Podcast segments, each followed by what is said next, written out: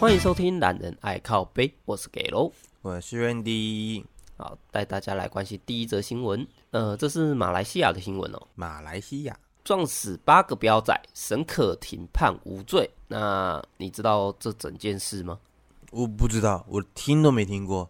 而且你刚刚后面那句是什么意思啊？沈可婷就是一个女驾驶，二十二岁。哦，那它那是个名时候字。她在凌晨吧，好像两三点的时候嗯开山路，然后有一群人，就是他们俗称的蚊子车，嗯，蚊子车。申克廷就一个意外中把他们八个，哎、六个还八个都撞死了，啊、八个人。太夸张，这怎么怎么撞的啊？然后重点是无罪哦。啊对，好。那何谓文子车呢？文子车就是说他们会把脚踏车嗯，上面的刹车都给拆掉，嗯呵，对，然后从山上这样子溜下来，然后再把脚往后面放，这样看起来就像一个蚊子，有没有？哦，对，就是这样子飙车。哦，是女的这么做，还是那八个被撞死的这么做那八个被撞死的哦 OK，理解理解。对，所以说法院审判的时候，法官就直接问说，直接问对方律师啦，嗯，凌晨的时候在公路上骑文型脚踏车是合法的吗？嗯，对，因为他们那个时候其实已经都有在取缔了。对，对方律师就瞬间哑口无言，就是呃，因为这个是非法的嘛。嗯哼，没错对没好错。那接着法官又问了、那轿车在晚上三点多的时候开车在道路上是合法的吗？合法，对呃，对啊，合法嘛。嗯对啊，那警方早在案发路段之前就已经展开取缔脚踏车的这个文心脚踏车的行动了。那是否知道为什么警方要这么做呢？嗯哼，那控方律师就说了，因为要照顾脚踏车骑士的安全嘛，是没错，所以才要开始取缔啊。嗯哼，没错，那接着法官又问了：那如果是车技很好的司机，在公路上看到有猫突然的跳出来，那他能够准时的刹车吗？当然来不及啊。对啊，那公路上出现一群带着子孙在慢行的乌龟，那你刹得住车吗？都当没然办刹法不住嘛。啊。所以说他今天刹不住车是合理的，嗯，没错。对，最多最多就是意外致死嘛。嗯哼，没错。可没是错也是对方八个人可能违规在先，所以是判沈可婷无罪，嗯，听起来蛮合理的啊。 对啊，这个逻辑清晰的法官还蛮值得赞赏的。对对对，确实哎、因为很多的法官他们都不太听后续的过程嘛，对不对？这个法官问的很清晰哎、有条有理啦。嗯，那对方如果指不出什么论点出来的话，是那确实法官这样判，我觉得没什么问题啊。没错没错，我也认为他没什么问题啊。不过我比较好奇的是，什么样的怎么样的情况下开车，然后在凌晨遇到这样的一个文型车，可以一次撞死八个？可能对方全在一个弯道，全部都想要什么开骑到内线出来吧。嗯，然后嗯他刚好逆向，直接全部这样子，有点像是什么打打那个保龄球，啪，嗯啊，全是倒。，就一个撞一个，一个撞一个，然后每个撞起来都飞下去山坡下，可能吧，我不知道，因为他们也没刹车啊，所以出了什么事他们也停不住啊。对，而且我另外又更好奇，这文型车不知道是怎么盛行的哦。这个有有特别好玩吗？为什么要把 刹车剪掉呢？嗯，你知道脚踏车其实最高速也可以到一百多公里吗？我不知道嗯，是的，哦就飙风少年，然后又可以 廉价的飙风，哦，我懂。其嗯实他们这个就是有点像什么，演变成另外一种极限的运动。其实你就可以把它当成之前的飙车族了。只是为什么要把刹车摘掉，这个我反而不太能理解。我觉得他们可能是看电影看太多。之前不是有港片，就是说，哎、你你如果要赢对方的话，你就要把那个刹车剪掉。 就双手只能绑在方向盘上。对，没错，你不可以刹车，你一刹车你就会输，你必须赢。 对，所以有可能吧，我觉得。就是一种的肾上腺素的刺激，让他们感觉到很嗨吧。没错，没错，这只能说哦，这些人就是他们还太年轻了哦，不怪他们，但是太年轻了，呃，平常做事情要多思考一下呃，他们也不用思考了。啊、对，我是说其他大众了，好不好？你们可能对这个有兴趣，但是哦，拜托你们想一下，好不好？啊，是好，接下来带来下一则，嗯嗯，致死率将近一百趴，男童被狗抓伤没有就医，二十天后就死掉了。哈，嗯，这事情是发生在中国广西南宁市的一名八岁男童，是对他在三月初的时候不小心被小狗抓伤了手背，家属认为是小伤嘛，就不太去理他。嗯不料在男童被狗抓伤五天之后开始嗯发烧，然后四肢抖动、幻听、幻视、烦躁，嗯，那这个时候感觉就已经来不及了。那送医之后确认是罹患狂犬病，治疗二十天后仍然不幸离世啊！ 哦，所以说他这个病是因为狂犬病哦，是啊，哎，所以狂犬病它得到在人体身上得到了之后，是会有致死的可能哦。哦，当然啊，当然，我一直当以然为它可能只是某一种过敏，但是它可能不致死。你以为是狗传狗吗？就不知道说，哎、这个呃狂犬病它这样子咬，所以说我们不只是要防那个叫什么破伤风，嗯，还得防狂犬病啊，当然，被狗抓伤就是要打破伤风跟狂犬疫苗。哦，两个都得打就对了。对，除非是你自己家里的狗，你非常非常的安心，说你家那只狗确定没事啊。哦，对，理解。像我理解之前不是被我家狗咬伤吗？对呀、啊、对呀、啊，对啊，我去医院，他们也都是问我要不要打狂犬疫苗。那、你有打吗？没有。没有啊，就我家狗都养在家里耶，它对对很少对出门的。对哎、所以外面的狗是因为它在外面生长跟生活才会有狂犬病这个问题是吗？诶、你可以把它当成是狗狗的一种传染病。哦，嗯，可是其实有狂犬病的狗，你会非常的容易看出来啦，像是怕水啊，然后在那边感觉好像嗑药这样子的感觉。嗑药， 就嗑药这样子。对，最重要最重要就是怕水。嗯，我不知道为什么狂犬病的患者或患狗都会很怕水，对，有点奇妙哦。嗯所以你看到如果有一只怕水的狗不小心咬到附近身边的人，嗯那还是建议他马上去医院就诊，并且打狂犬疫苗会比较好一点。嗯哼，理解理解，它应该是不管你是抓到或者是咬伤，应该都有这个问题存在，对不对？嗯哼，是的，嗯，没错理解没错。所以出去还是小心点啦，对不对？危险啦。不过比较离奇的是， 也不是说离奇啦，比较不能理解的是，那只狗啊，不是抓伤了手背之后吗？是它那天晚上那只小狗就自己死亡了。啊，结果男童的家属还想说应该没事吧，所以就也没有带他去哪边。 就哦，我我觉得这可能跟医疗环境也有差吧，可能他们那边地广嘛，对不对？你找个医院可能有点麻烦，他们可能就想说算了。呃，不是说好了吗？发达吗？你也说了嘛，对不对？只有某些地方发达嘛，你说是吧？ 你都这么讲了，对不对？好啦，就是有碰到感觉疯疯癫癫的狗，哎，呃，那不管是人是狗，都对，没错，带没错，去打一没下错狂犬疫苗吧。嗯，哎、那我问你哦，如果如果今天啊、我被咬了，我被一只狂犬病的狗咬了，然后呃我有一点小小的症状，结果我跑去咬你，你会中吗？不一定呢、可能 会、欸。可能会哈，嗯。哦，所以啊，这个就是假设今天有些人不是都会买那个嗑药嘛，就是毒品那种，说不定你们没钱了去给狗咬一下，也有可能有同样的感觉，傻小，傻小，不会好吗？ 就你可能而且同样很嗨这样子。而且狂犬病的致死率是几乎百分之百哦。哎呦，他的话就是说，哎、只要他是很快速的，然后就很容易致死，对不对？像刚才说的啊，他五天之后送到医院治疗，所以整个疗程嗯是将近一个月，都来不及抢救。救不回来。就他只要发病了，你几乎是就没救了。哎呦，好可怕哦，听起来就很猛。而且他到后面是什么？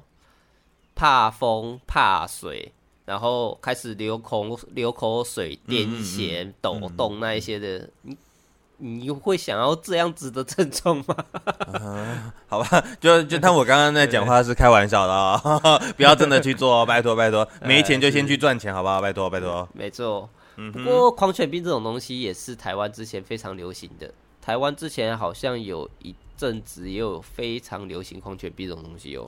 非常非常流行哦。嗯，我觉得狂犬病这个啊，对不对？它在进化下去的话，就会变成未来的丧尸了。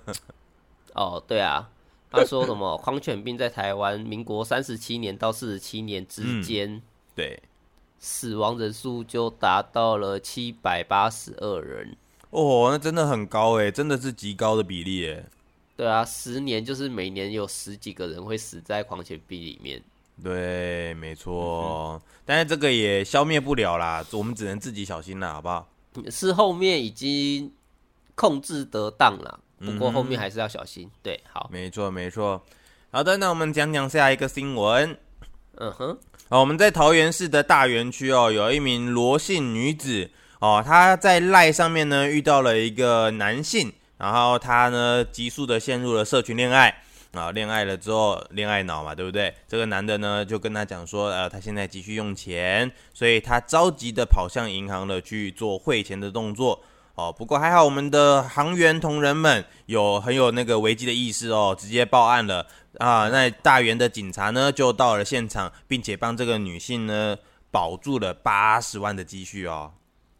是对，所以大家再想一下这件事情哦，就是最近的那个诈骗行为越来越多、哦，然后千万不要相信你们通讯软体啊、赖啊，或者是任何的社交软体，他们所做出来的一种让你误会的恋爱关系啊、哦，不会有特别的恋爱关系要求你急需汇钱给他们，这样子好不好？没错，没错。不管怎样，先见面再讲。如果人见不到，一切都是假的。我觉得就算人见面了，也有机会是假的。我觉得重点是调整一下，不要让自己的脑袋变成恋爱脑，这才是重点。是啊，是啊，对对对对，你们不要一股脑的就觉得哦，我我跟他好像恋爱了，结果我要把所有东西都给他，这是傻，呃，就是呃，就是孤单久 了，寂对寞觉对得冷。 对对对对对，就是你们不要有这种行为，我们会觉得很尴尬。而且你这样子，你看又得派派出所的人力啊，然后银行员又得帮你把关，有些人还听不下去耶，然后坚决的就是要汇款就是汇款，我就啊是是啊一定要被骗。就跟我坚决一定要去缅甸骗人是一样的哟。 对，我今天、哎说到这个，我们上个那个什么上礼拜不是有讲到那个新闻，说那个他们呃我去知道啊 KK 园区、 坚决不回来、对啊，哎， 我我就我也给是，他去吧。 我也是觉得很呃很奇妙了，好不好？哎是，没错。好啦，我们几乎每个礼拜都会遇到有新闻是诈骗的问题哈，所以我们在此还是要重新的再多呼吁大家，千万千万再三的确认自己的行为到底是不是正常的，不要被骗了，好不好？赚钱不没容错，易，没错，是的。那当然，网络上还有很多关于诈骗相关的讯息啦。是那的，大家有机会也可以上去关心一下，没错多关心一。没错点。那附近亲友有什么奇怪的举动，也是多问一下，是的，是的，是的，对多例如问说什问。么对，然后单身了四五十年，然后突然感觉好像谈了恋爱一样，每天扒着手机，然后在那边聊天，聊得很开心，这样子的，问一下吧。对，没错，好不好？你们活了那么久，留一点点心思，好不好？不要让自己被骗了。是的，而且网络上也有很多什么社团、交友的社团啊，什么运动社团、嗯是兴趣跟兴趣有关的社团，你也可以在那边找到同好。那说不定啊，聊久了你们就在一起啊，对不对？啊，如果没有在一起，那可能你也多了一个同伴嘛，你也不会这么的寂寞啊。没错，没错，甚至于说，其实我们之前在我在跑业务的时候，我们有接那个呃公庙，有很多的公庙其实会办相亲的活动哦。那啊其实如果说你们想去的话，可以去哦，我觉得那个都不错、哦，有那个神明见证下，你们的爱情会更加稳定。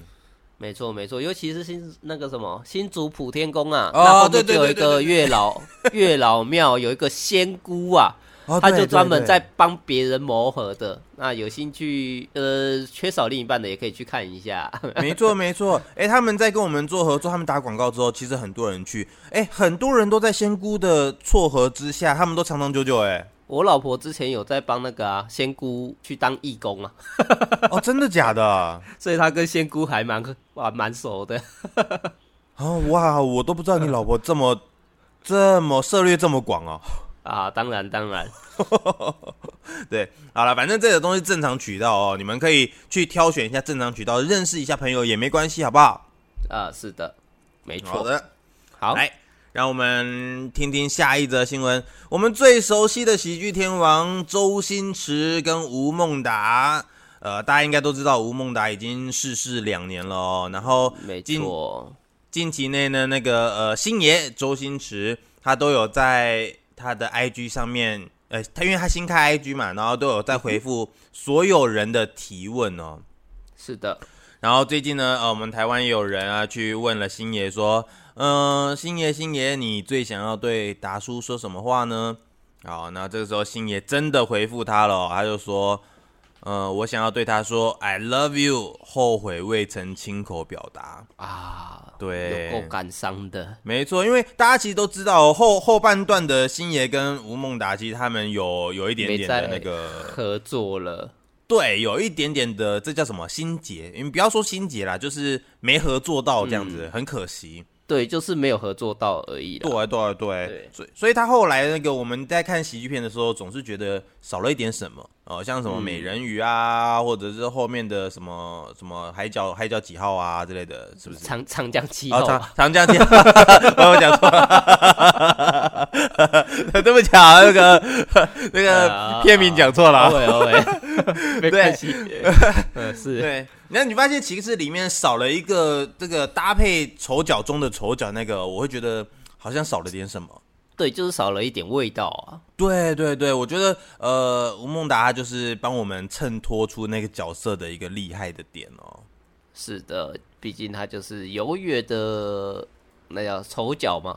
对对对对对，那其实我会在看到这篇新闻，为什么会感触良多？就是因为我看了很多从小到大陪陪我们长大的星爷嘛，对不对？那他后期为什么会对吴孟达，呃，连这么一句话，其实在他临终走了之后都没有亲口对他表达，我觉得这是一个极度后悔的一件事情。所以应该说，哎，大家应该要去想一下，你现在身边还有谁是存在的？那你有没有什么话想要对他说的？哦，不要憋在心里，你们一定会后悔，好不好？啊，是的，就是没嗯有一辈子的敌人，只有一辈子的朋友啊。是的，是的，呃，不管熟或不熟，不管好或不好，哦，死了什么都带不走哦，不要把心结留到死后，好不好？是的，是的。嗯哼。我记得之前昆达好像也有去他的 IG 留言过，好然像后有哦嗯那个时候是过年办活动，抽春联吧。是对，真的抽到了星爷亲手写的春联，然后还寄过来台湾，真的哇，这也太好了吧！真的有够真嗨的。的哦 超爽哎、哦，如果说是我拿到的话，我可能就贴在那边，永远不 撕。呃，我应该会把它裱起来吧？哦，你还表那那你那你比较厉害，你还把它裱起来。哎、你贴起来那个一定会受过风吹雨打的摧残，哦，它就变成一张白纸了，你知道吗？不会， 我直接贴在我房间，好不好？ 那种东西就是应该要像什么，像个国画、名画一样，把它裱起来，用一个画框，然后挂在那边。我觉得这有点夸张，太过分了不会啦，我觉得星爷这种 level 可以了，这样、啊我会这样对他的。嗯，好，那、如果说大家有兴趣的话，大家都可以去那个星爷那边留言哦，说不定他会回复你哦。是的，是的，对，不过还是很期待说，哎、不知道星爷还有没有希希望说再出来演戏。上次有一个人问他说，哎、星爷你之后还可以再出来演戏吗？他说，你呃，如果有这个机会的话，很想啊。可是你觉得我还可以演什么？就是星爷其实有在挑本，然后他有想要回来，可是一直没有找到适合他的一个角色，他都演演过了。哦，是的，是的，啊，那我们就再期待期待吧。嗯嗯好，再来带来下一则，日本宫古岛啊，有一间屠宰场，哎，他在与员工签下一年度的，他们是一年一约，嗯，那他在签下这一年的合约的时候，告知他的一位员工啊，就说：“哎、我们以后没有再发奖金喽。嗯”对，那员工就不爽嘛，呃，你不发奖金，那我还在你这边做干嘛？哼，不是爽啊，就离职啊，对不对？对，那那间屠宰场没有想到的是，它竟然是他们宫古岛嗯，全岛内唯一会屠宰牛或马等大型家畜的专业人士啊。呃，对，他是唯一一个哦，所以变成说这个业务至少要瘫痪掉三个月。 哇，真的这么这么猛啊！是的，那业者目前呢、也只能考虑说将大型的家畜送到三百里远的冲绳本岛处理。呃呃，呃哇，得不偿失啊！不是啊，他都有技术，然后你不知道这一点，你把人家赶走。对，这这有点奇怪啊。呃，其实现在就我看来啦，因为我前公司做网络那一个嘛，对，呃，确实也有这样的状况，只是嗯没有他这么严重，他是唯一一个嘛。对对对对对，对啊，可是现在很多台湾的公司变成说，他们都是养两个，呃，不是，就是你的资深员工，你嗯坐牢了，那我要给你的福利，给是你的年假，嗯，这些等等的都会变高嘛，我对支出的费用就会变高嘛。是那的是我的这行业明明就没有什么高需求的啊，所以说你还是走人吧，我请一个新来新的进来就好了。嗯，比较便宜嘛，对不对？对，变相的会会说，就是以这种方向去压低它的成本。可是殊不知，有一些技术确实就只有这些高深的员工会的。真的不得不说，专业这件事情很重要哦。台湾应该要认真一下思考这个问题。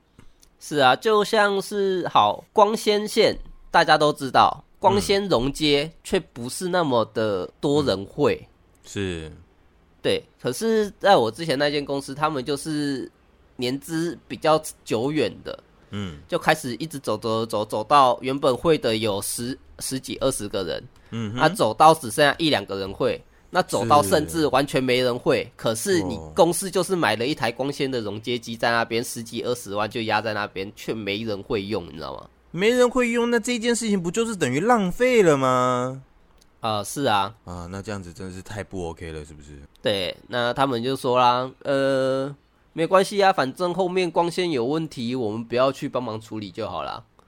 啊，这是什么理论？什么叫做不要去帮忙处理？你们做的服务为什么不去帮忙处理？ 没有，因为光纤这种东西，要么是中华电信拉的，要么是社区的建商拉的。呃，不是你们拉的，对，那种东西是一开始就有的线路，不会是我们是过过去帮他做的。哦对 OK，所以之前理解是有提供帮忙光纤维修的这项服务，是、对，现在就是少了这项服务啦。嗯 OK，这样子就能理解了啦。 可是你少这项服务，我感觉好像也会少了好几项生意吧。